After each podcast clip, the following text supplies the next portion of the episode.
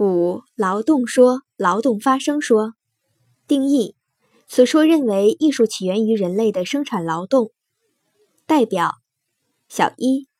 英国学者沃拉斯切克在原始音乐中认为，原始人在生存斗争中所产生的节奏是作为助长人与人之间合作的强有力的手段而出现的，这也是人类歌唱和舞蹈艺术节奏的起源。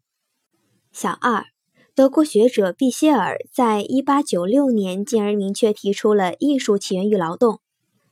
小三，芬兰艺术学家希尔恩。在艺术的起源中列出专章来论述艺术与劳动的关系。他从实用的角度对原始艺术与生产劳动的关系做了阐述，认为艺术在原始人的劳动中有着两种效用：一是减轻劳动者的疲劳，二是协调劳动者之间的动作。小四，俄国普列汉诺夫的劳动说主要集中在他著名的“没有地址的信”一文中。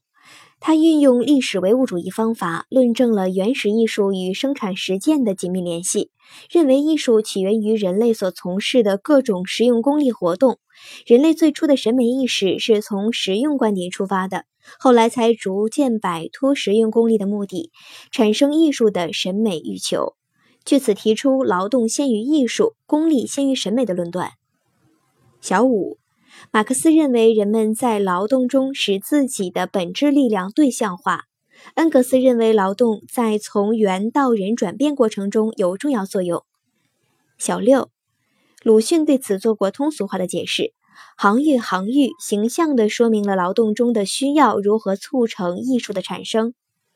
评价：劳动是艺术起源的根本原因。劳动创造了人、工具和语言。为艺术的产生提供了前提，在劳动实践中形成人类的文化心理结构，其中包括人的审美心理结构。但艺术起源不能完全归结为劳动，劳动说忽略了其他社会因素在艺术起源中的作用，仍然不足以解释各种艺术活动的起源。